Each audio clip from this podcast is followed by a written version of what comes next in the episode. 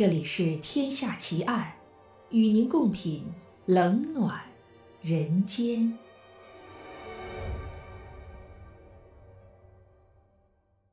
各位听友，大家好，欢迎收听《天下奇案》，我是暗夜无言。今天为您带来的案件是日本整容杀手奇案下集。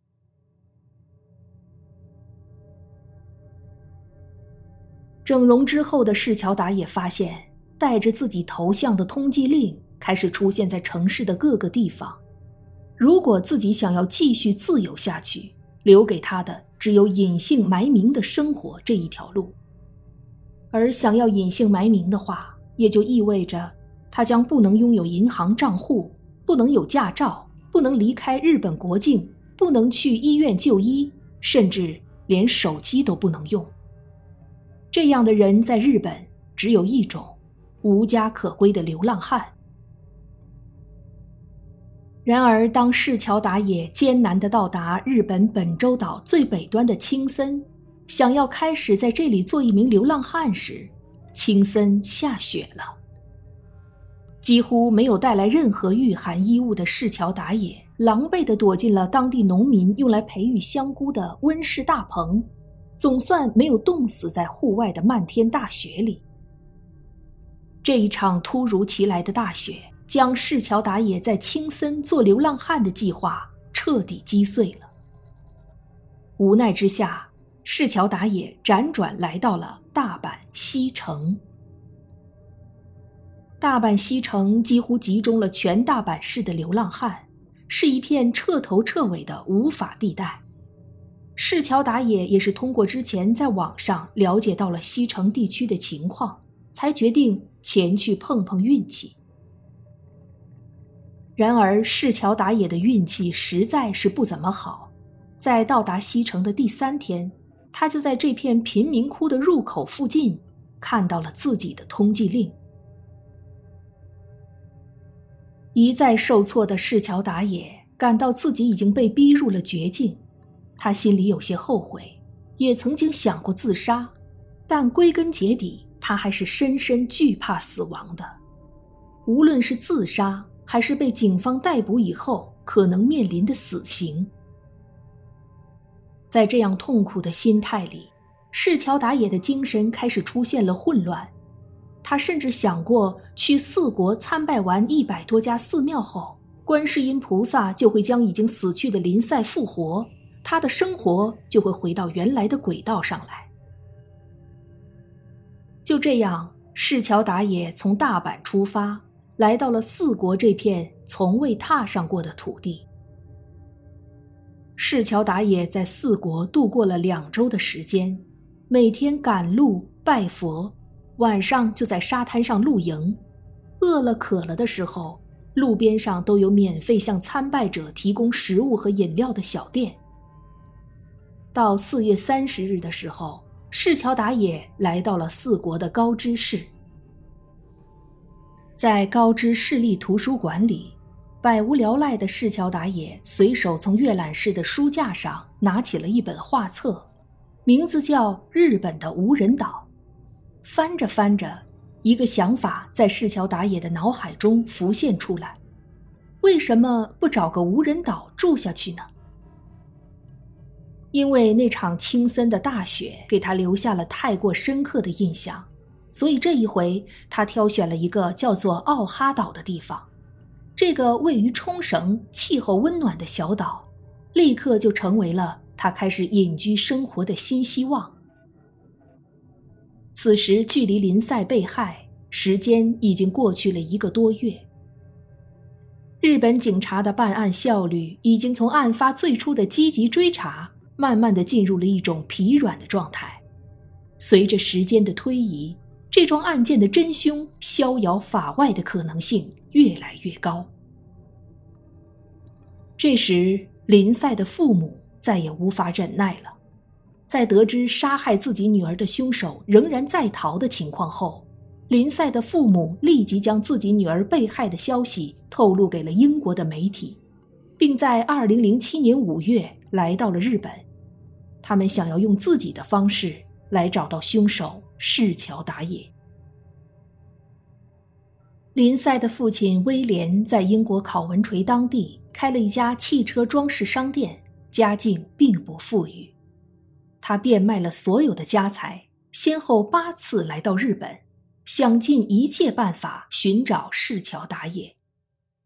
对于一个完全不懂日语，而且已经年近六十岁的人来说，林赛父亲在日本想要寻找市桥打野的难度堪比登天。但是他丝毫没有想过要放弃。他和妻子一起走访了许多与本案有直接关系的人。那天上午，拉着林赛和市桥打野返回公寓的出租车司机。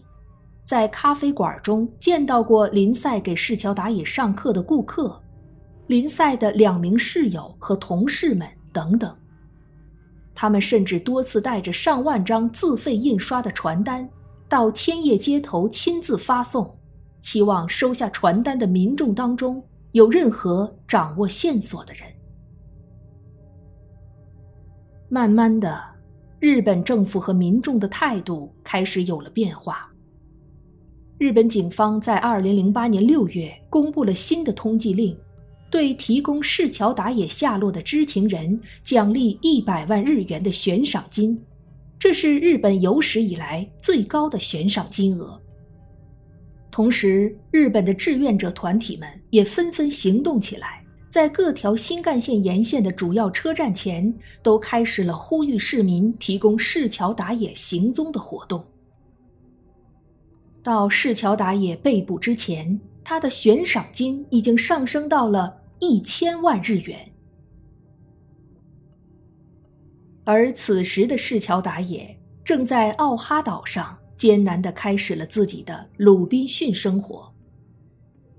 他找到了一间废弃的空屋，在屋外的空地上开辟了一片菜园，利用自己园艺学的知识开始播种蔬菜。以此作为未来长期的食物。下雨时，他将垃圾袋裁开后连成一大片塑料布来接雨水，再将雨水收集到矿泉水瓶中。在岛上发现蜂巢之后，他将蜂巢点燃，然后吃蜂巢里面的蜂卵和蜂蜜。只要有时间，他就会打开捡来的收音机，寻找关于自己犯下的凶杀案的消息。然而那时，关于凶案的通缉并没有登上电台和电视台，电波那头的安静反而让市桥打野感觉到莫名的心惊肉跳。看似平静的小岛生活，并没有给市桥打野的内心带来平静。生性多疑的他无法继续在奥哈岛上生活下去，于是决定冒险回到大阪，回到西城去。在那里，他至少可以随时掌握案情的进展，而不用像现在这样每天惴惴不安。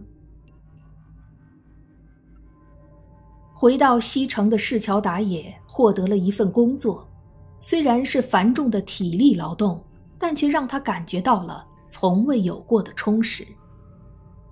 在这一年的十月份，他的收入达到了二十五万日元，到了十一月。他甚至拿到了三十六万日元，年底的时候，市桥打野甚至还得到了一笔年终奖。十二月三十日，他带着积攒下来的七十多万元现金从大阪南下，来到了和歌山市，在这里，他找到了一间整容医院，用六十万元给自己做了一次正经八百的整容手术。这一次正规的整容手术之后，市桥打野信心大涨，认为这次手术非常成功，自己的样貌已经有了极大的变化。从此，市桥打野的赚钱目的就只有一个：整容。他坚信，只要他多整一次，他的安全系数就更高几分；而只要他彻底改头换面，就不会有人知道他就是市桥打野。十个月后，市桥打野又攒够了一百万日元，他分别去了两家整形医院，完成了眉骨、鼻梁、鼻翼、下唇的整形和疤痕修复。这两次手术花掉了他九十万元的积蓄。然而，当他看到手术后镜子中的自己时，感觉到非常满意。他认为自己真正的实现了脱胎换骨。接下来就是要慢慢筹划即将迎来的新的人生了。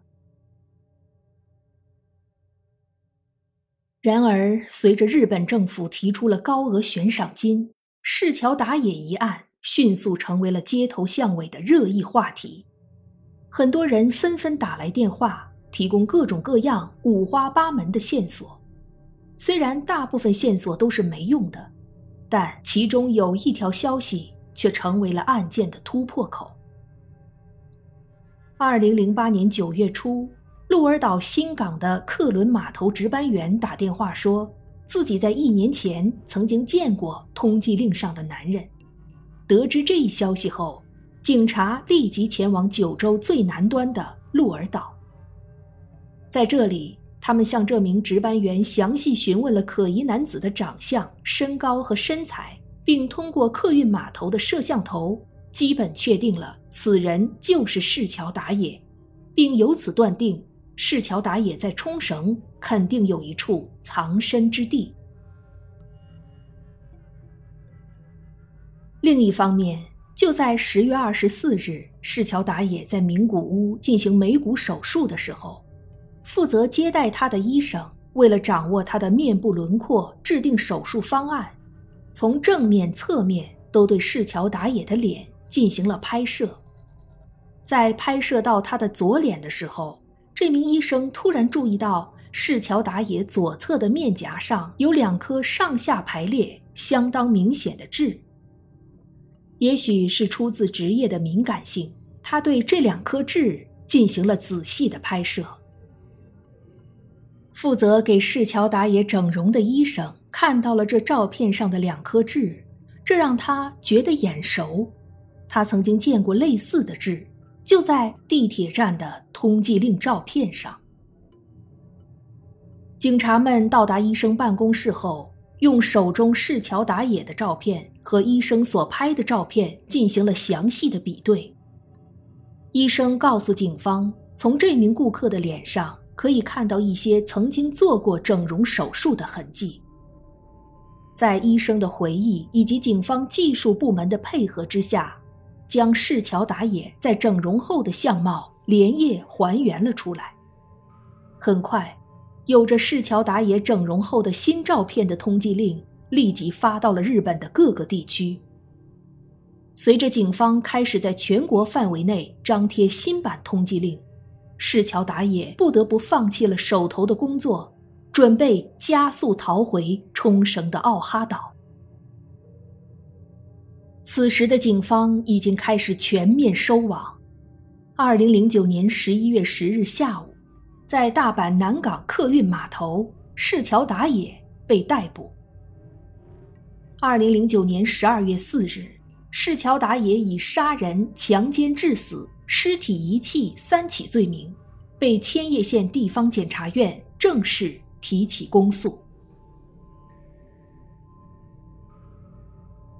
二零一一年一月二十六日，市桥达也将自己在看守所内的自白整理成册，出版了《直到被捕之前空白的两年七个月的记录》这一本书。书中详细记述了自己逃亡三十一个月的种种经历。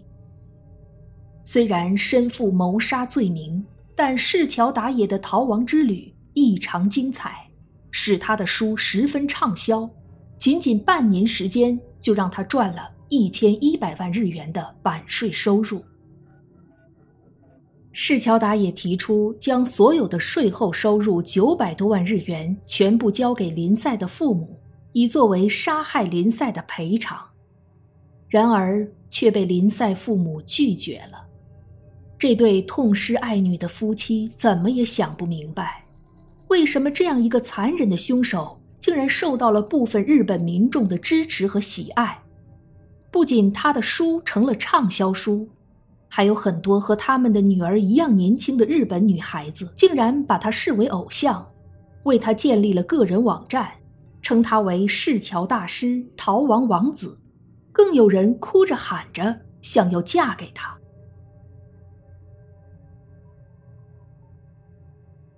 二零一一年七月二十一日，日本千叶地方法庭作出一审判决，认定市桥达也强奸罪、故意杀人罪、尸体遗弃罪的罪名成立，判处无期徒刑。威廉·霍克曾经形容自己女儿林赛是一个善良到对任何人都会伸出援手的孩子，即使是凶手这样残忍的人请求他教导，他也会答应。但是这个社会是否不允许人们太过善良？为什么受害人被埋进土里，罪犯却获得了一批崇拜者？为什么四处流离的逃亡，竟也成了精彩的冒险旅途？